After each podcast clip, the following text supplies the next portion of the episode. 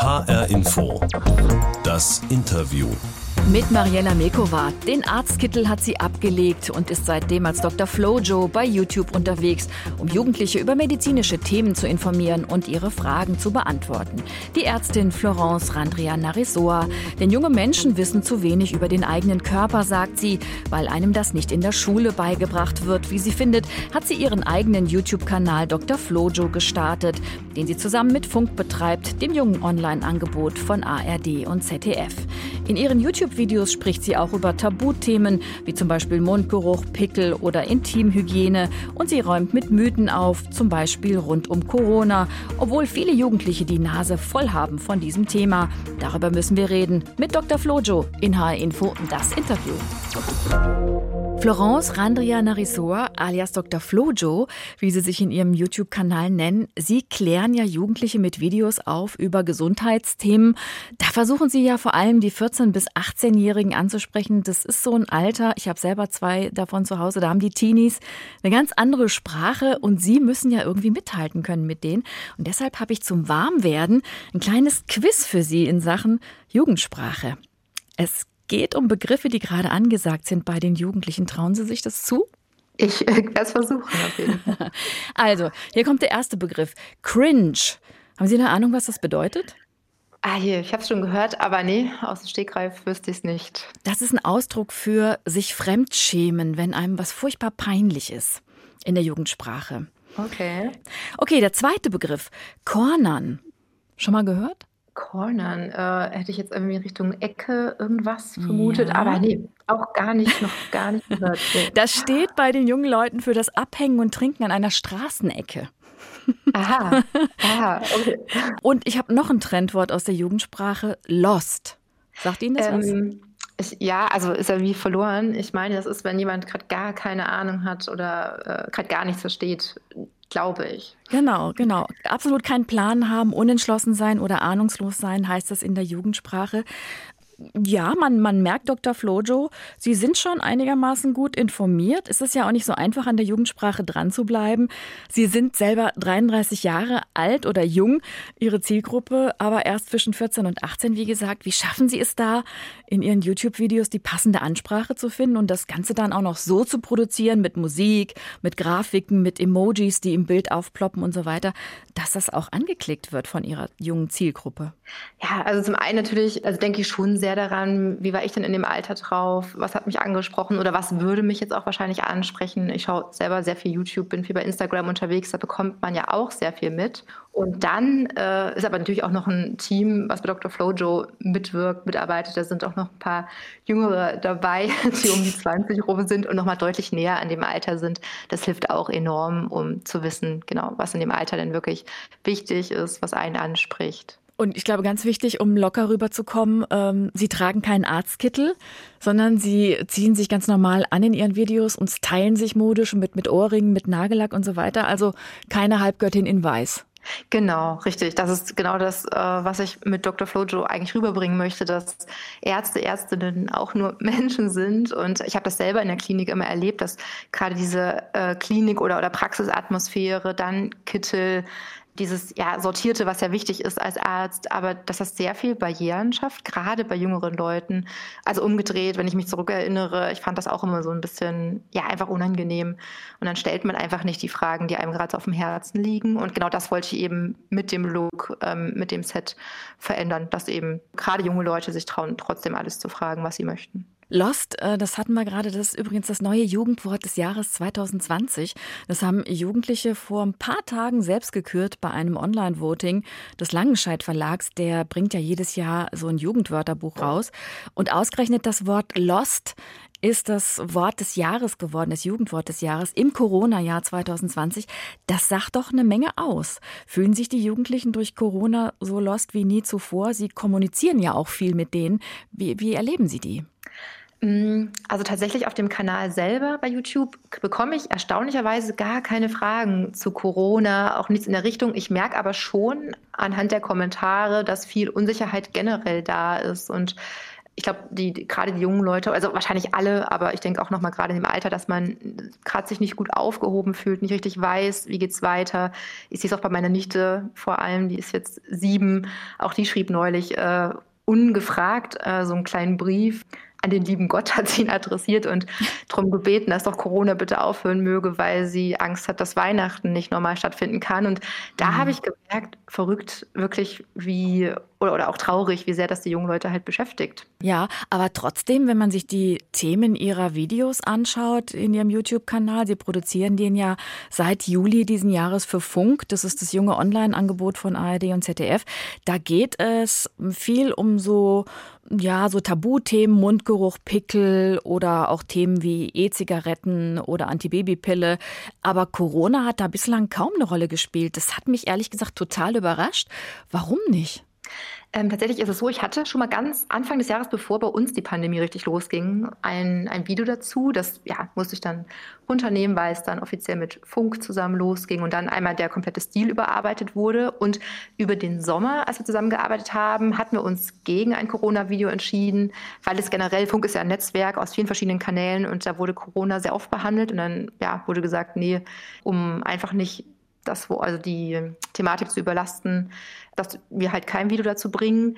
Aber jetzt wieder angesichts der Zahlen ist jetzt wieder umentschieden worden und wir bringen demnächst dann doch wieder ein Video dazu. Mhm. Einfach weil es jetzt ja sich nicht mehr vermeiden lässt. Genau. Aber es war eigentlich tatsächlich aus dem heraus, dass das Wort in aller Munde war und wir ein bisschen den Eindruck hatten, dass ja die Leute es nicht mehr hören konnten und wir gesagt haben, okay, da würde jetzt noch ein Video keinen Mehrwert bieten. Also da war also so ein gewisser Overkill, die Jugendlichen mhm. Ähm, so ein Ticken auch genervt von diesem Thema. Woran haben Sie das festgemacht? Tatsächlich, das, also wir hatten im, in der Zielgruppe so ein bisschen nachgefragt, äh, Umfragen gestartet und zur Auswahl gestellt, wenn ihr euch aussuchen dürftet, worüber ja, wir euch was erzählen sollen, was wäre es dann? Und hat noch Corona mit dabei und das wurde am wenigsten gewünscht haben wir gesagt, okay. Und dann haben wir auch natürlich so ein bisschen äh, generell in der Redaktion nachgefragt bei den jungen Leuten, äh, nachgehorcht, wie ist denn da gerade die Stimmung? Und da war tatsächlich sehr einstimmig, nee, bitte nicht dazu, man wird damit überhäuft, man kann sich alle Informationen ziehen, bitte was anderes. Mhm. Und das ja, war dann der Grund. Aber wie Sie gerade schon gesagt haben, in Ihrem neuesten Video, das ab nächste Woche Mittwoch online geht, da geht es nun doch um Corona. Und zwar räumen Sie da auf mit einigen Mythen rund um das Virus. Warum jetzt dann doch auf einmal Corona? Haben Sie nicht Angst, Ihre User ein bisschen zu nerven damit? Äh, ein bisschen schon. Und trotzdem finde ich aber, dass es wichtig ist, eben gerade wegen der ganzen Verschwörungstheorien und vermeintlichen Mythen, was denn wirklich dagegen hilft. Also da war ich dann doch all die Monate oft genug erschrocken, was da an Umlauf ist und sich immer noch hartnäckig hält, obwohl das jetzt schon so lange ein Thema ist. Und deswegen dachte ich, okay, da müssen wir doch zu was machen. Äh, und genau, aber eben nicht das klassische, was ist jetzt Corona, was hilft jetzt wirklich, sondern eher, was hilft wirklich nicht dagegen, damit die Leute eben nicht auf zum Teil wirklich äh, dumme und gefährliche Gedanken kommen. Und wir hören mal ganz kurz rein in das Corona-Mythen-Video. Kolloidales Silber, also in Wasser gelöste Silberteilchen, waren vor etwa 100 Jahren ein beliebtes Desinfektionsmittel, das bei Wunden eingesetzt wurde. Auch heute wird Silber in der Medizin noch eingesetzt, und zwar zum Beispiel bei Wundverbänden für Verbrennungen. Dass es allerdings vor einer Corona-Infektion schützt oder sie sogar heilt, wurde bis jetzt nicht nachgewiesen. Ja, also da geht es um den Mythos kolloidales Silber, dass man trinken soll und das dann angeblich gegen das Coronavirus helfen soll. Das ist also Quatsch. Was ist aber mit solchen Silber-Atemschutzmasken, die Keime beim Ein- und Ausatmen unschädlich machen sollen? Was ist an denen dran? Ja, die sind jetzt auch, werden immer beliebter und auch äh, zum Teil sehr stark beworben. Das ist so ein bisschen zweischneidiges Schwert, weil, also auch das Bundesamt für Risikobewertung hat dazu auch extra eine Meldung rausgebracht, dass die bis jetzt noch nicht genügend erforscht sind und man eben nicht sagen kann, ähm, was passiert zum Beispiel, wenn wir diese Masken tragen und das Silber mit dem Speichel reagiert oder mit unserer Ausatemluft, mit der Flüssigkeit darin. Was ist dann mit dem Silber, was hat das für einen Einfluss auf unseren Körper, wenn wir doch ein bisschen was davon verschlucken, äh, ist es für unsere Haut schädlich, wenn die Maske auf der Haut aufliegt? Und da ist, also es ist mit Vorsicht zu genießen. Ähm, deswegen, es muss jetzt wirklich keine Silbermaske sein. Es reichen die normalen Alltagsmasken, die man kaufen kann. Also da aktuell lieber noch, ich, sag, ich will, möchte nicht sagen Finger weg, aber es ist auf jeden Fall nicht besser als das andere eben vor allem vor dem Hintergrund, dass man nicht weiß, wie es genau auf die Gesundheit wirkt. Sie klären in dem Video auf über vier weitere Mythen zum Thema Corona. Will ich kurz mal alle nacheinander abhaken. Ein heißes Bad verhindert die Ansteckung. Stimmt oder stimmt nicht? Das stimmt nicht. Nee. Wer hätte es anders gedacht? Man soll alle 15 Minuten Wasser trinken, um die Viren herauszuspülen. Stimmt oder stimmt nicht? Stimmt so auch nicht. Also klar, Wasser trinken ist auf jeden Fall wichtig, aber es schützt nicht, indem es die Viren herausspült. Also das ist völliger Quatsch. Es hilft, den Körper mit Alkohol einzusprühen. Stimmt oder stimmt nicht? Äh, das ist auch Quatsch. Also natürlich ist Alkohol gut, um die Hände zu desinfizieren, wobei es natürlich auch die Seife tut, wenn man lang genug wäscht. Ähm, aber den Körper damit einzusprühen, das ist wirklich Quatsch. Also auch Verschwendung zum einen und zum anderen bringt es auch nichts, weil die Viren ja gar nicht sonst in den Körper eindringen, sondern eben wirklich über die Schleimhaut von Auge, Mund und Nase. Also ist auch Quatsch. Und der letzte Mythos, Desinfektionsmittel trinken schützt vor Corona. Stimmt oder stimmt nicht? Ah, das stimmt nicht und das ist wirklich ganz, ganz gefährlich. Also davon gab es tatsächlich Fälle, weswegen auch äh, Menschen gestorben sind, weil das ist ja ganz hochprozentiger Alkohol, der extremst giftig ist und Nerven, Gehirn schädigt. Deswegen auf keinen Fall Desinfektionsmittel trinken. Mhm. Also wir als Erwachsene oder Eltern lachen vielleicht über solche Mythen, aber Jugendliche sind ja im Internet immer wieder konfrontiert mit ja solchen Falschinformationen, Fake News. Glauben die das dann einfach und muss man sie davor schützen? Ich finde ja, auf jeden Fall. Und das Erschreckende ist aber daran, also bei Jugendlichen, äh, klar kann man noch sagen, okay, ist natürlich das Alter und die mangelnde Erfahrung und man denkt gar nicht so weit und liest das und denkt sich, ja, klar, macht Sinn. Aber es sind sogar Erwachsene, die das auch glauben, bei denen man eigentlich meinen könnte, sie sollten es besser wissen. Aber gerade diese Fälle mit dem Desinfektionsmittel trinken, ähm, das waren Erwachsene, die daran verstorben sind. Also Deswegen, das sind nicht nur die Jugendlichen, die das mhm. glauben. Und Sie sind mit Ihrem YouTube-Kanal angetreten, um über medizinische Themen zu informieren. Und zwar so, dass es leicht verständlich und locker rüberkommt.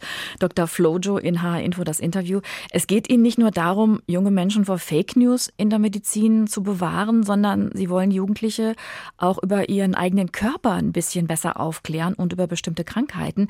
Das klingt dann zum Beispiel bei Dr. Flojo so. Hi zusammen, Florence hier.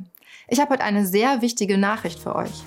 Wenn ihr gesund bleiben wollt, dann kümmert euch nicht nur um euren Körper, sondern auch um euer Herz. Denn ein Herz kann brechen. Und dieses Mädchen ist beinahe an einem gebrochenen Herzen gestorben. Eine Studentin wurde schwer krank durch Liebeskummer. Ja, es war ein kurzer Ausschnitt aus einem Video und diese junge Studentin, die haben sie Mia genannt, deren Fall erzählen sie.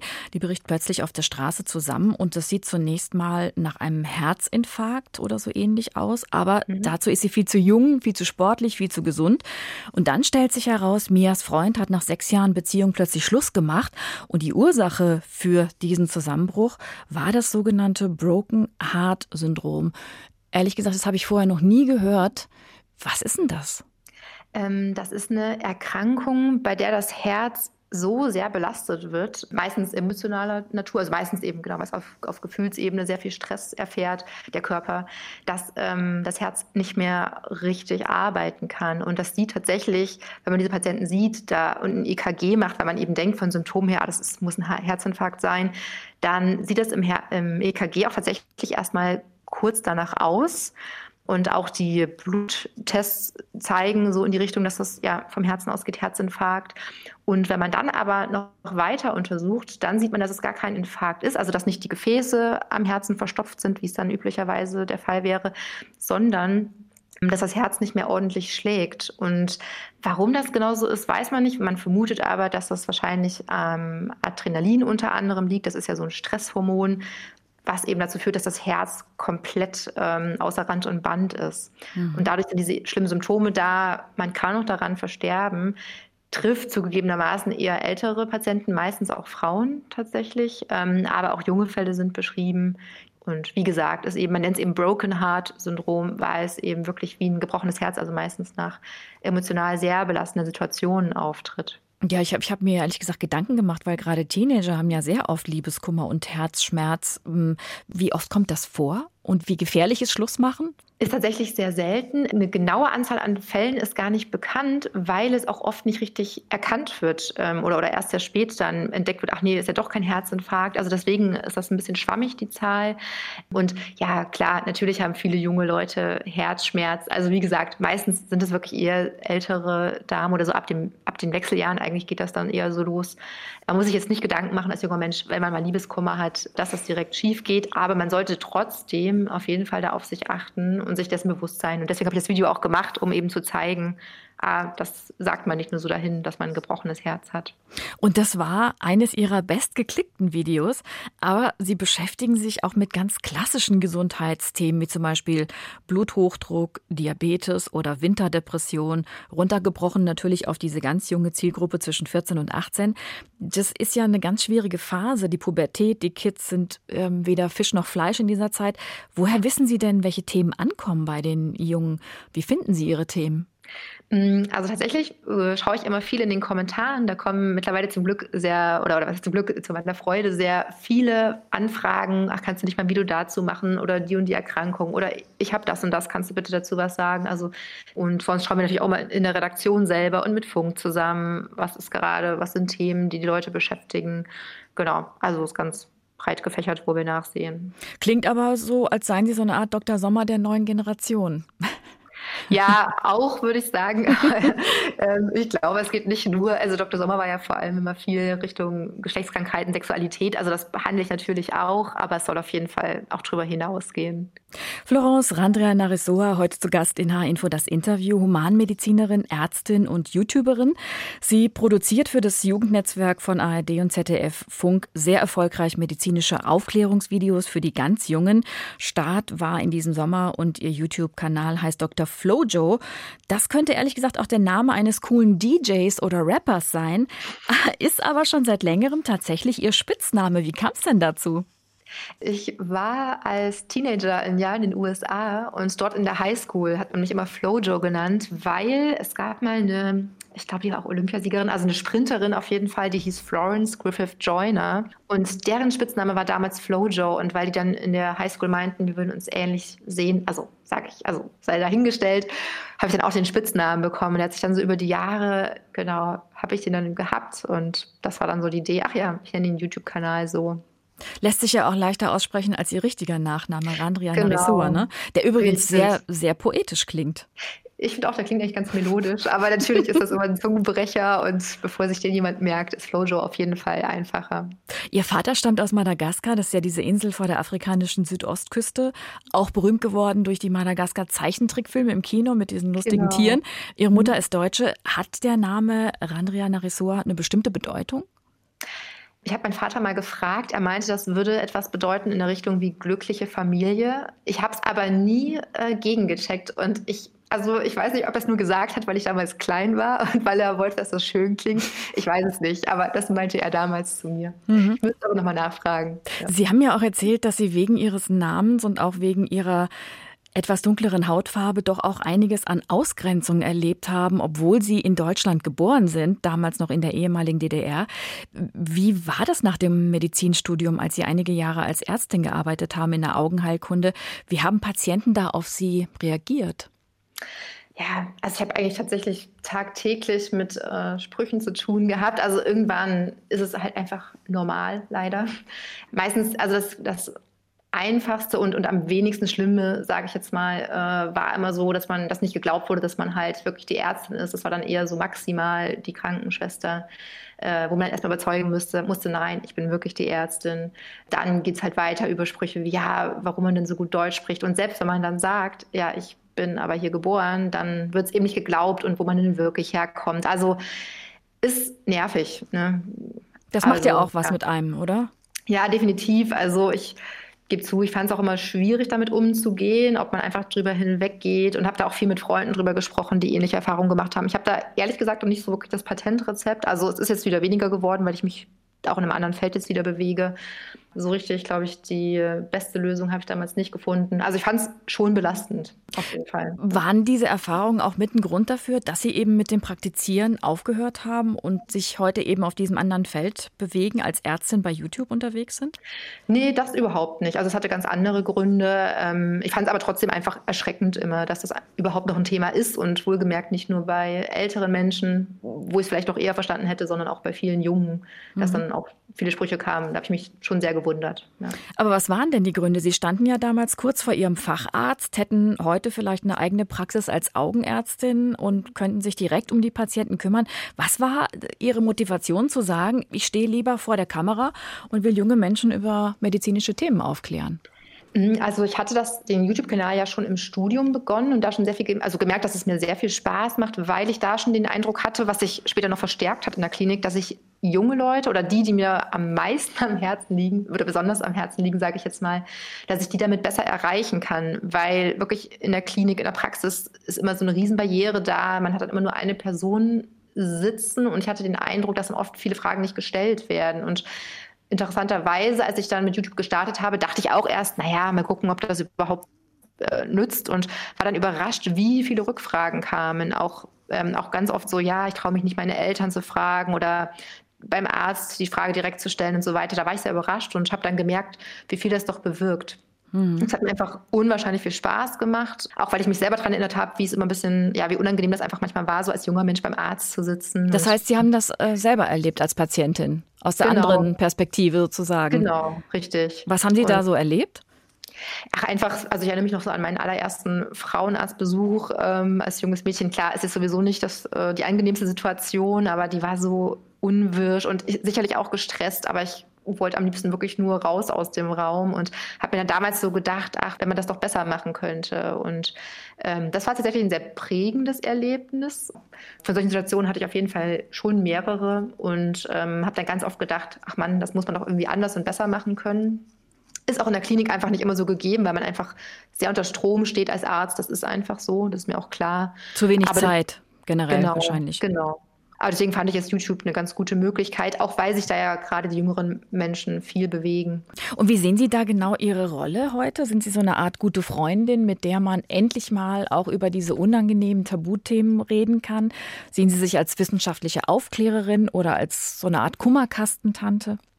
Ich würde sagen, ein Mix aus allem sogar. Also ich würd, möchte gerne eine gute Freundin sein, der man auch, bei der man sich traut, so intime Sachen zu stellen und intime Fragen zu stellen. Ich glaube aber trotzdem oder, oder finde, trotzdem kann ich nicht nur, wie soll ich sagen, also ich würde sagen, die Rolle geht trotzdem darüber hinaus, denn mir ist es auch trotzdem wichtig, ja, manchmal muss ich eben mit dem Zeigefinger äh, darauf hinweisen, okay, das und das ist nicht in Ordnung oder hier und hier Finger weg, äh, egal was, als wenn es um Drogen oder Alkohol geht. Also es ist so ein Mix aus verschiedenen Rollen. Wobei Sie ja immer ganz klar darauf hinweisen, Dr. Flojo, gucken ersetzt nicht den Besuch beim richtigen Arzt. Ne? Da kommt man trotzdem nicht drum rum, wenn man was hat. Nee, genau. Also es geht mir auch wirklich eher darum, so orientierend Wissen mitzugeben, aber trotz, also dass Menschen vielleicht ein bisschen besser einschätzen können, ist das gerade schlimm, ist das gerade richtig oder falsch, was ich mache. So ein bisschen nur, also nur die Richtung vorgeben, aber immer genau mit dem Hinweis auf jeden Fall mit dem Arzt dann persönlich abklären, weil klar, Ferndiagnose geht halt einfach nicht und möchte ich auch gar nicht, würde ich auch gar nicht geben wollen. Hein für das Interview mit der Ärztin und Medizin-YouTuberin Florence Randria Narisoa alias Dr. Flojo. So heißt auch ihr YouTube-Kanal, wo sie für Funk, das Online-Angebot und Netzwerk von ARD und ZDF für junge Menschen, jede Woche zwei Videos online stellt, in denen sie Gesundheitsthemen unter die Lupe nimmt. In unserer Sendung ähm, taucht irgendwann immer mal die Box auf ist hier neben mir. Und die bestücken wir für jeden Gast neu. Wollen Sie mal wissen, was ich da für Sie reingetan habe? Ja, gerne. Gut, dann mache ich jetzt mal auf. Heute äh, zeige ich euch mal, wie ich meine Nägel immer so mache. Habe ich auch richtig krass viel Glitzersteine so benutzt und Glitzer und. Ich würde sagen, Bro, bist du ready für die Challenge? Ich bin richtig bereit, Digga. Ich bin auch bereit. Banane mit Ketchup. Ja, ganz ehrlich, ich habe keinen Plan, was ihr da draußen so alles macht, aber. Oh, ich will das nicht essen, das ist so eklig. Ich will das auch nicht unbedingt essen. Aber vielleicht schmeckt es auch gut. Kennt ihr das auch, wenn ihr unbedingt einen Moment fotografieren wollt, weil ihr gerade irgendwie ein cooles Outfit anhabt und dann macht ihr ein Foto und es wird einfach nichts. Und ihr verbringt einfach zwei Stunden damit, ein Foto zu machen, das am Ende nichts wird. Hm. Können Sie irgendwas anfangen damit? Warum habe ich Ihnen das in die Box gelegt? Also ich meinte gerade eine oder zwei Stimmen erkannt zu haben. Ich, also ich denke, es geht wahrscheinlich Richtung äh, YouTuber, Influencer, kann ich mir vorstellen. Also verschiedene. Genau, genau. Sie sind ja auch äh, viel bei YouTube und auch bei anderen Plattformen unterwegs, um so zu gucken, mit was sich die Jungen sonst so beschäftigen, außer medizinischen Themen, oder? Mhm, genau, mhm. ja. Und das waren Ausschnitte aus verschiedenen ähm, YouTube-Videos mit allen möglichen Themen, Beauty-Tipps, Gamer-Videos, Tutorials, wie zum Beispiel schieße ich das beste Selfie, ekliges Essen und so weiter, bis hin zu irgendwelchen Mythen oder Falschmeldungen geht das. Da wird man ja regelrecht überflutet. Mit Dr. Flojo haben Sie ja diesen wissenschaftlich fundierten Qualitätsanspruch, ne? nämlich wissenschaftlich fundierte medizinische Informationen an die jungen Leute zu bringen. Haben Sie denn das Gefühl, Sie dringen, da wirklich durchzudehnen? Weil das drumrum ist halt oft so ein bisschen banal und seicht.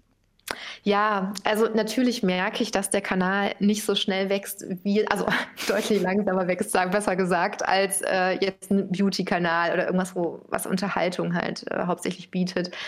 Merke ich schon. Ich gebe zu manchmal ähm, denke ich mir auch so, ach Mann, eigentlich hätte ich was anderes machen müssen, ne, um mehr Leute zu erreichen. Aber natürlich geht es ja um die Materie an sich. Ja, also ich glaube, das geht halt im Grunde allen Wissensformaten ein bisschen ähnlich. Irgendwann, man muss halt so ein bisschen diesen Punkt knacken und dann läuft es auch. Da bin ich auf jeden Fall noch nicht ganz angekommen. Aber im Grunde bin ich trotzdem froh, dass ich gerade dieses Feld bediene, weil da eben ganz, ganz viel fehlt. Auch bei den sozialen Medien für die jungen Leute. Und deswegen finde ich es gar nicht so schlimm, dass der Rest drumherum vielleicht ein bisschen seichter ist. Ich denke, die, die ich erreichen möchte, das wird schon werden auf lange Zeit. Aber eigentlich sagen Sie ja auch, diese Aufklärung und medizinische Bildung, die Sie jetzt in Ihren Videos machen, das müsste eigentlich alles schon längst vorher in der Schule gemacht werden. Ja, das wäre natürlich das Optimale. Also ich erinnere mich echt dran, dass ich ganz oft im Biounterricht damals saß und dachte, Mann, warum lernen wir das denn gerade? Also Natürlich sind Pflanzen wichtig, ich will gar nichts anderes sagen, aber ich habe halt trotzdem gedacht, wieso lernen wir denn nicht mehr über den menschlichen Körper, was, also wie denn die Organe wirklich funktionieren, was denn verschiedene Erkrankungen, also ja, wie, wie man vorbeugen kann und so weiter. Das finde ich tatsächlich ganz, ganz wichtig. Klar muss es jetzt nicht ein ganzes Medizinstudium sein, was man in die Schule packt, aber so ein paar Basics fehlen da einfach oder haben bei mir auf jeden Fall gefehlt und ich sehe es auch bei anderen. Und ich weiß nicht, ob das nicht gewährleistet werden kann vom Lehrplan her. Aber ich finde, eigentlich gehört das schon dahin, denn ja, der Körper, mit dem beschäftigen wir uns, oder, oder beziehungsweise ja, mit dem müssen wir uns beschäftigen von klein auf, damit er uns möglichst lange heil durchs Leben trägt. Und was Sie aber beobachtet haben, viele junge Leute wissen überhaupt nicht Bescheid über ihren Körper. Was läuft denn da falsch? Wir sind doch so aufgeklärt und so äh, 21. Jahrhundert und so weiter. Wir haben das Internet, wir haben sämtliche Informationsquellen. Das ist eine gute Frage. Ich weiß es nicht. Ähm, also ich meine, ist sicherlich auch nicht nur die Schule schuld. Das wollte ich jetzt gar nicht damit sagen. Also für mich war so ein Moment, ich weiß noch, da stand ich ähm, also gerade am Sezieren, also sprich am Leichen präparieren in ich glaub, zweites Semester im Medizinstudium und dann meinte mein einer Mitstudent so, ach, ich wusste gar nicht, dass die Leber da ist und dass die so groß ist. Und da dachte ich so, verrückt. Also klar muss man nicht ganz genau wissen, wo die Leber liegt, aber da habe ich mir auch gedacht, das kann doch eigentlich nicht sein, dass man das nur lernt, wenn man Medizin studiert. Was glauben Sie, läuft denn da im Bildungssystem falsch? Sollte es Medizin als Unterrichtsfach geben, Ihrer Meinung nach? Ich finde das tatsächlich sehr gut. Ähm, und vielleicht muss es gar nicht konkret Medizin heißen, aber der menschliche Körper oder irgendwas in der Richtung klingt jetzt natürlich nicht so spannend auf den ersten Blick.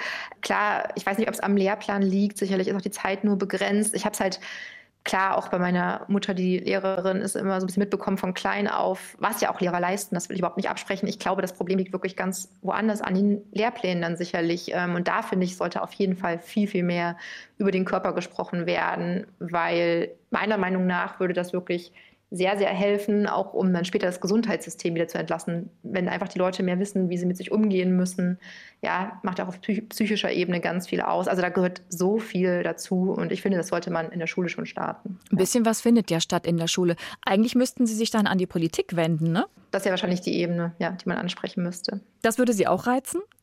Also generell Richtung Politik zu gehen, nicht, aber auf jeden Fall in der Schule dafür oder, oder dafür zu sorgen, dass in Schulen mehr in der Richtung passiert, doch. Medizinunterricht in der Schule, das wär's. Das finde ich tatsächlich auch sehr interessant, ja. Dankeschön, Dr. Florence Randria Narisoa alias Dr. Flojo. Sehr gerne, freut mich ja. Klicken Sie mal rein in den YouTube-Kanal, den Sie für Funk produziert. Das ist auch für Eltern ganz interessant, finde ich. Das war H-Info, das Interview. Mein Name ist Mariela Milkova. Den Podcast dieser Sendung finden Sie in der ARD Audiothek oder in allen anderen Podcast-Kanälen. Am besten gleich mal abonnieren, dann verpassen Sie auch nichts.